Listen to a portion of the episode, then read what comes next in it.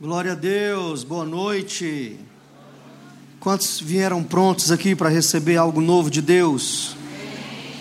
Então abra comigo a sua Bíblia no livro do pastor Marcos, ou quer dizer, no Evangelho de Marcos. Marcos capítulo 7, do versículo 31 ao 37, que diz o seguinte: De novo se retirou das terras de Tiro e foi para Sidom até o mar da Galileia através do território de Decápolis. Então trouxeram um surdo e gago, talvez sua tradução mudo, e lhe suplicaram que impusesse as mãos sobre ele. Jesus, tirando-o da multidão à parte, pôs-lhe os dedos nos ouvidos e lhe tocou a língua com saliva. Depois, erguendo os olhos ao céu, suspirou e disse: Éfatá, que quer dizer abra-te. Abriram-se-lhe os ouvidos e logo se lhe soltou o empecilho da língua e falava desembaraçadamente. Mas lhe, lhes ordenou que a ninguém o dissesse. Contudo, quanto mais recomendava, tanto mais eles o divulgavam maravilhavam-se sobremaneira, dizendo: Tudo ele tem feito esplendidamente bem, não somente faz ouvir os surdos, como falar os mudos. Amém. Que essa palavra fale aos nossos corações, nos desafie, nos cure, nos transforme dia após dia. Glória a Deus, irmãos. Nesse texto, Jesus está saindo de Tiro e indo a Sidom, na região de Decápolis. Decápolis é uma região composta por dez cidades sob o regime romano. Era por meio das quais Roma tentava gerar cultura naquela região. E o interessante é que o texto começa dizendo de novo: de novo se retirou das terras de Tiro e foi por Sidom até o mar da Galiléia através do território de Decápolis. De novo, diga de novo. Fala com mais fé, irmão. Fala assim, de novo. De novo. De novo Jesus fez aquele caminho. De novo Jesus passa por aquele mesmo lugar. De novo Jesus visita aquela mesma região. Eu vejo isso como um ponto extremamente importante porque o nosso Deus é um Deus que sempre fará de novo, Ele faz de novo, e novamente, e quantas vezes forem necessárias, você acredita nisso? Deus pode fazer de novo, amém? Quantos esperam aqui um de novo de Deus? Quantos já viveram coisas extraordinárias com Deus, mas eu quero dizer que Ele vai fazer de novo, amém, irmão? Eu espero um de novo de Deus todo dia. Por que, que ele faz de novo? Porque ele é poderoso para fazer muito mais daquilo que pedimos ou pensamos, segundo o seu poder que opera em nós, diz a Bíblia. Esse é o ponto. Se você acha que você pensa grande, é porque você não conhece os pensamentos de Deus. São mais altos do que os nossos.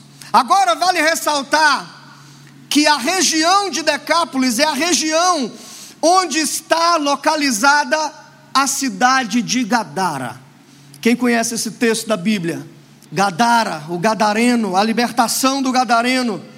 Gadara foi a cidade que Jesus havia visitado tempos atrás, para libertar aquele homem possesso por uma legião de demônios. Capítulo 4 de Marcos, os últimos versículos, Jesus diz aos discípulos: passemos para outra margem. Então os discípulos entram no barco e começa a travessia. No meio do mar eles enfrentam uma tempestade. Eu vejo como uma resistência, porque do outro lado algo grandioso estava prestes a acontecer. Jesus então chega, acalma a tempestade e ele chega do outro lado.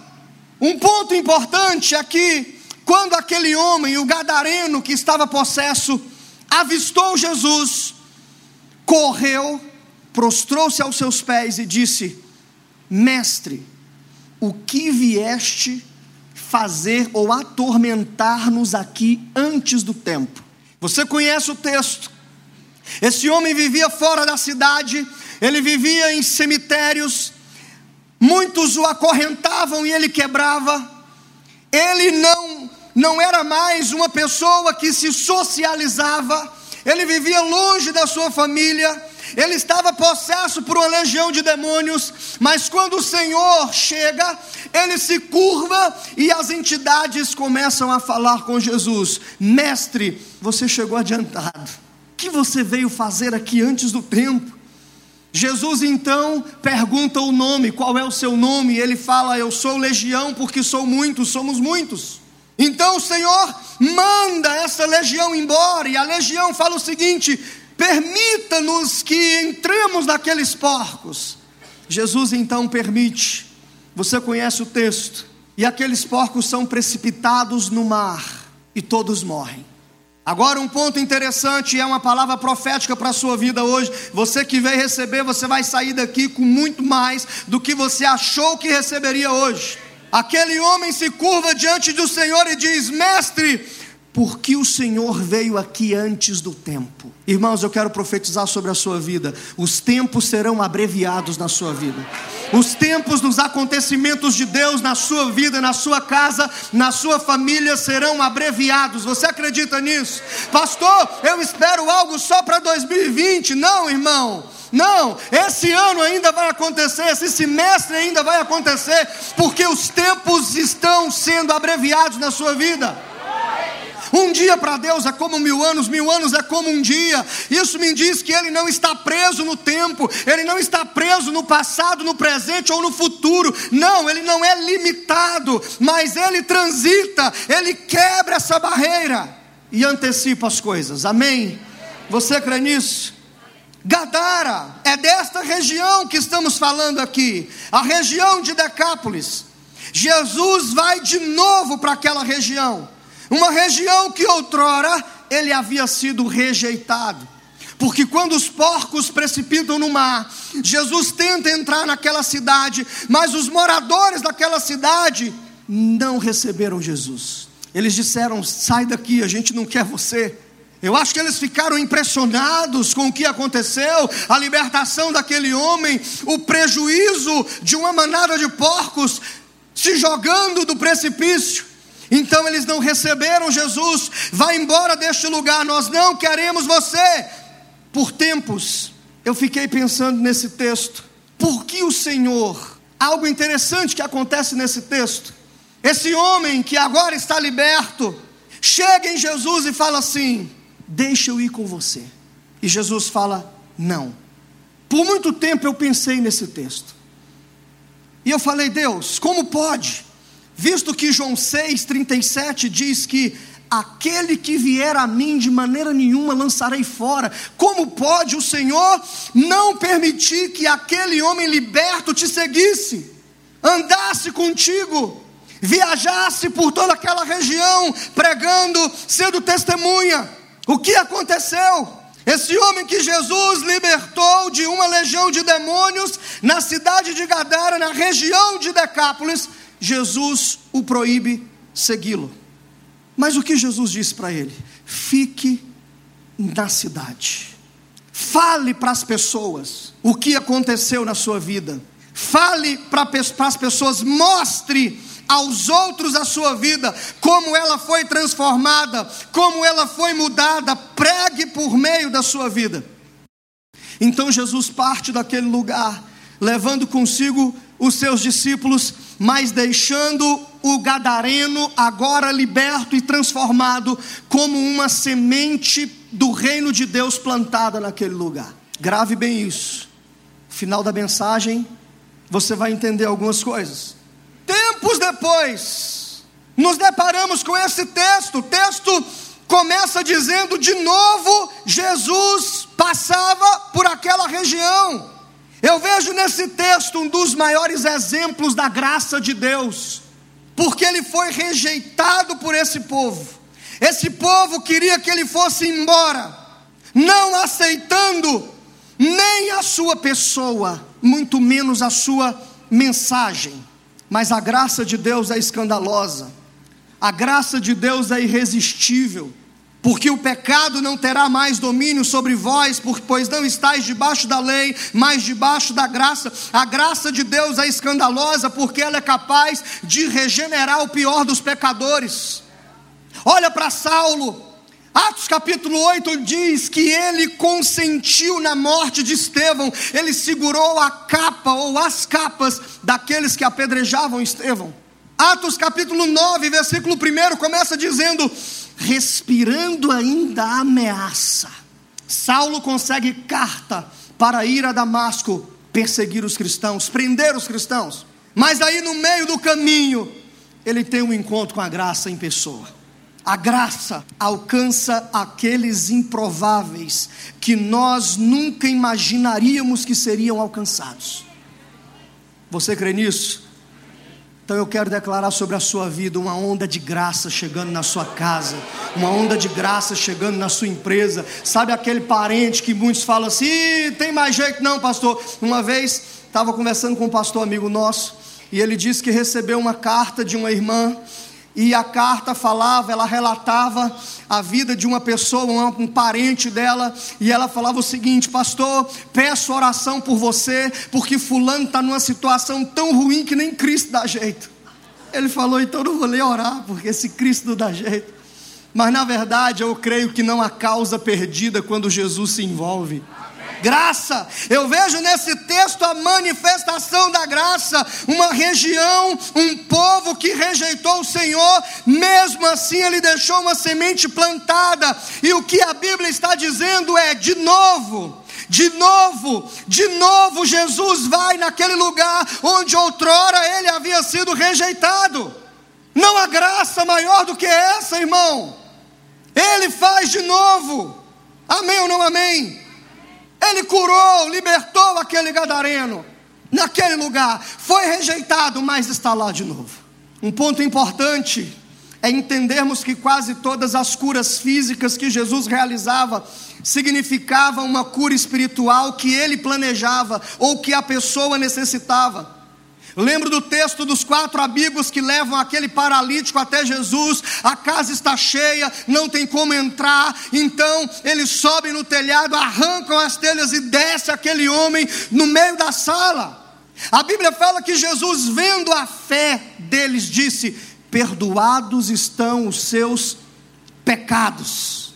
E quando a religião oficial da época, os fariseus, que usava a autoridade mais para condenar do que para libertar, mais para acusar do que para aconselhar, mais para abater do que para levantar as pessoas. Quando eles questionaram o perdão dos pecados daquele homem, Jesus disse: O que é mais fácil dizer? Perdoados estão os seus pecados ou levanta e anda? Para que vocês saibam que o filho do homem tem poder para perdoar pecados, ele virou para o paralítico e disse: Levanta pega o seu leito e anda. Jesus primeiro curou a alma daquele homem para depois curar o seu corpo físico. Nessa época era comum pensar que a doença do corpo era uma imagem da doença da alma. Então Jesus vai e cura integralmente. Cura integral é o que Deus tem para você, irmão. Amém ou não amém? Voltando ao texto aqui de Marcos 7, nós lemos esse texto é, é, é narrado apenas em Marcos. Jesus revela a sua benevolência, voltando a uma região cujo povo outrora havia rejeitado. Eu vou falar muito isso aqui, que é para você sair daqui com isso na cabeça. Jesus havia sido expulso da região de Decápolis, libertou o homem, tentou entrar na cidade, foi expulso. Sai daqui. O povo daquela região amava mais os porcos do que a Deus, amava mais o dinheiro, a rentabilidade que aqueles porcos davam para eles, do que a cura e a libertação daquele gadareno.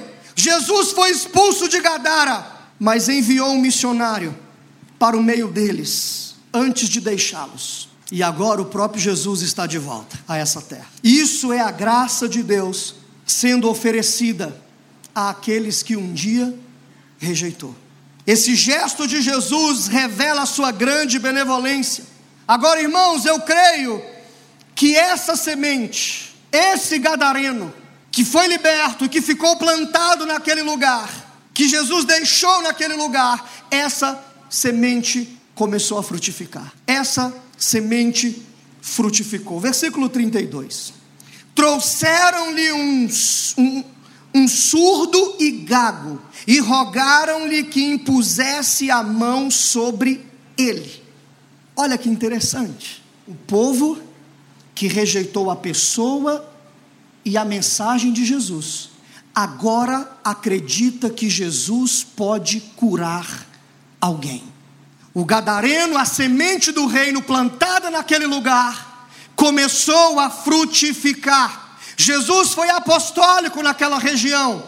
Ele, penso eu, deve ter imaginado: se eu não posso entrar nessa cidade, eu vou deixar alguém para falar do meu amor nessa cidade, não só para falar, mas para demonstrar, por meio do seu testemunho, por meio da sua cura, por meio da sua libertação. E agora, tempos depois, um povo que rejeitou Jesus, agora acredita que Jesus pode curar alguém.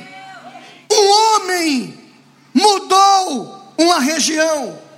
Um homem abalou as crenças de uma região. Um homem mudou a crença de uma região. Um homem que foi impactado por Jesus. Antes não queriam Jesus, mas agora os moradores de Decápolis creem que Jesus pode curar o enfermo. Veja a transformação daquela região, veja a mudança, irmão. Você tem o poder de mudar uma região. Jesus, com 12 naquela época, fez um, um Paulo, com alguns discípulos e algumas igrejas, evangelizou a Ásia, a Ásia Menor, evangelizou a Europa. Um homem cheio de Deus muda qualquer realidade. Agora, olha que interessante: a recuperação da audição dos surdos era um sinal da era messiânica. Quando o Messias vier, abrirá os ouvidos dos surdos Isaías assim registra no capítulo 35, versículo 5, que diz: Então se abrirão os olhos do cego e se desimpedirão os ouvidos dos surdos. Outra palavra-chave nesse texto é a palavra mogilalon, a palavra usada pelo Senhor para descrever a dificuldade de falar. Essa palavra só é encontrada aqui e na versão grega do Antigo Testamento, a Septuaginta, em Isaías 35, versículo 6, e a língua do mudo cantará. Veja que Isaías está dizendo que na era messiânica os surdos ouviriam e os mudos falariam. Uma profecia. Por que, que Jesus volta de novo em Gadara? Diga para cumprir uma palavra.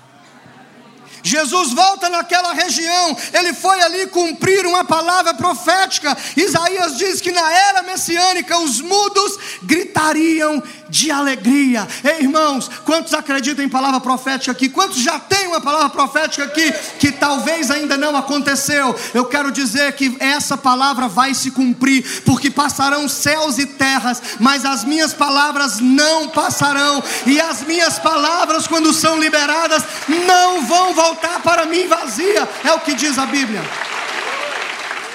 Deus leva a sério a sua palavra. Quando eu olho para Jesus na cruz, eu não olho um homem fragilizado, eu não olho um homem inconsciente, não. Mas eu olho um homem totalmente consciente daquilo que ele estava fazendo, ao ponto de naquela cruz começar a pensar: será que eu esqueci de alguma palavra que foi liberada a meu respeito? Será que está faltando alguma coisa? Ah, sim! Salmo 69 diz: Deram-lhe fel para beber. Então Jesus vira para o lado e diz: Eu tenho sede. Os guardas pegaram fel, colocaram numa esponja, na ponta de uma lança, colocou na boca de Jesus. Jesus bebeu e disse: Está consumado. Jesus viveu e cumpriu todas as palavras escritas, descritas, profetizadas acerca dele, e morreu para fazer cumprir cada palavra liberada sobre a sua vida.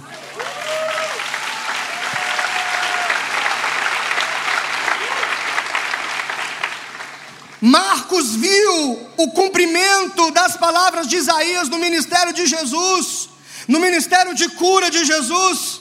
Acredito que por isso ele usa a mesma palavra usada por Isaías para destravar a língua do mudo e destampar o ouvido do surdo, e essa palavra é efatá, que quer dizer abra-te. Fala para o seu irmão, abra-te. Diga bem alto assim, efatá. Pense numa área, irmão, enrolada na sua vida e diga efatá. Agora o interessante é que Jesus toca este homem, creio eu, para gerar uma conexão, para lhe despertar a fé. Sabe por quê? Porque a fé vem pelo ouvir e o ouvir a palavra de Deus. Quanto mais você ouve, mais a sua fé cresce. Mas esse homem era surdo, ele não podia ouvir. Ele estava vendo Jesus, mas ele não podia ouvir Jesus. Então Jesus toca nele. O toque de Jesus é transformador. Na cultura judaica, nesse tempo, quando um homem puro tocava em um leproso, esse homem se contaminava. Mas com Jesus, ele tocava o leproso e a sua pureza o purificava. A mulher do fluxo de sangue era considerada impura. Ela toca em Jesus, mas não o deixa impuro, mas sim purificada ela é pela pureza do Senhor. E Jesus tocou esse homem surdo e mudo. Ele passou a falar e a ouvir perfeitamente. E a pergunta que eu quero que você leve para casa hoje é: onde eu preciso que o Senhor me toque? Eu gosto de um texto, Isaías capítulo 6, para mim é um dos textos mais extraordinários da Bíblia, onde Isaías narra a sua experiência com Deus. No ano em que morreu o rei Uzias, eu vi o Senhor assentado no alto e sublime trono. A orla do seu manto enchia o templo, serafins voavam em sua volta, tinha seis asas, com duas tampavam os olhos, com duas tampavam os pés, e diziam: Santo, Santo, Santo é o Senhor dos exércitos. Então eu disse: Ai de mim, Senhor, porque sou um homem de lábios impuros e habito no meio de um povo de impuros lábios. Então um dos serafins arrancou uma brasa viva do trono do Senhor e tocou nos meus lábios, disse Isaías. O serafim tocou nos lábios de Isaías. Jesus tocou no ouvido do surdo e na língua do gago e na língua do mudo, na língua do homem que tinha dificuldade em falar. Você não pode me ouvir, está me vendo, mas eu quero te curar. Aí Jesus toca para gerar uma conexão, diga uma conexão. Diga eu preciso de uma conexão. Depois disso, Jesus pronuncia uma palavra de poder. Versículo 34. Depois, levantando os olhos ao céu, suspirou e disse: Efatá, que quer dizer abra-te. Ao proferir a palavra Efatá, os ouvidos abriram, a língua desembaraçou e o homem passou a ouvir e a falar fluentemente. Warren Wisber diz que o homem não podia ouvir Jesus falar mas a criação ouviu o Criador. Quando Jesus fala, irmão, as coisas acontecem. Você crê nisso? Lázaro vem para fora, e Lázaro veio para fora. O morto não podia ouvi-lo, mas a criação ouviu. Por que, que Jesus disse Lázaro? Por que, que Jesus deu o nome, irmãos? Ele estava num cemitério. Se ele fala somente vem para fora, ia ter morto até hoje ressuscitando naquele lugar. Lázaro era o objetivo. A palavra efatá traz a ideia de ser aberto, de ser liberado. A ideia dessa palavra não é apenas uma parte específica da pessoa, não somente ouvidos sendo abertos, mas a pessoa inteira, completa, sendo liberada, sendo impulsionada, sendo libertada. Versículo 35 diz: Abriram-se-lhe os ouvidos, e logo lhe soltou o empecilho da língua e falava desembaraçadamente. Empecilho aqui no texto original quer dizer laço, quer dizer aquilo que amarra, aquilo que limita, aquilo que prende. É fatar, é liberar daquilo que prende, liberar daquilo que atrapalha, liberar daquilo que limita daquilo que amarra, isso é fatá, essa é a palavra. E hoje o Senhor está declarando isso para a sua vida hoje. Hoje Ele está dizendo é fatá para você. Hoje Ele quer remover os seus limites, Ele quer remover as amarras que te impedem de fluir, de, de correr, de avançar. Amém ou não amém? Você crê nisso?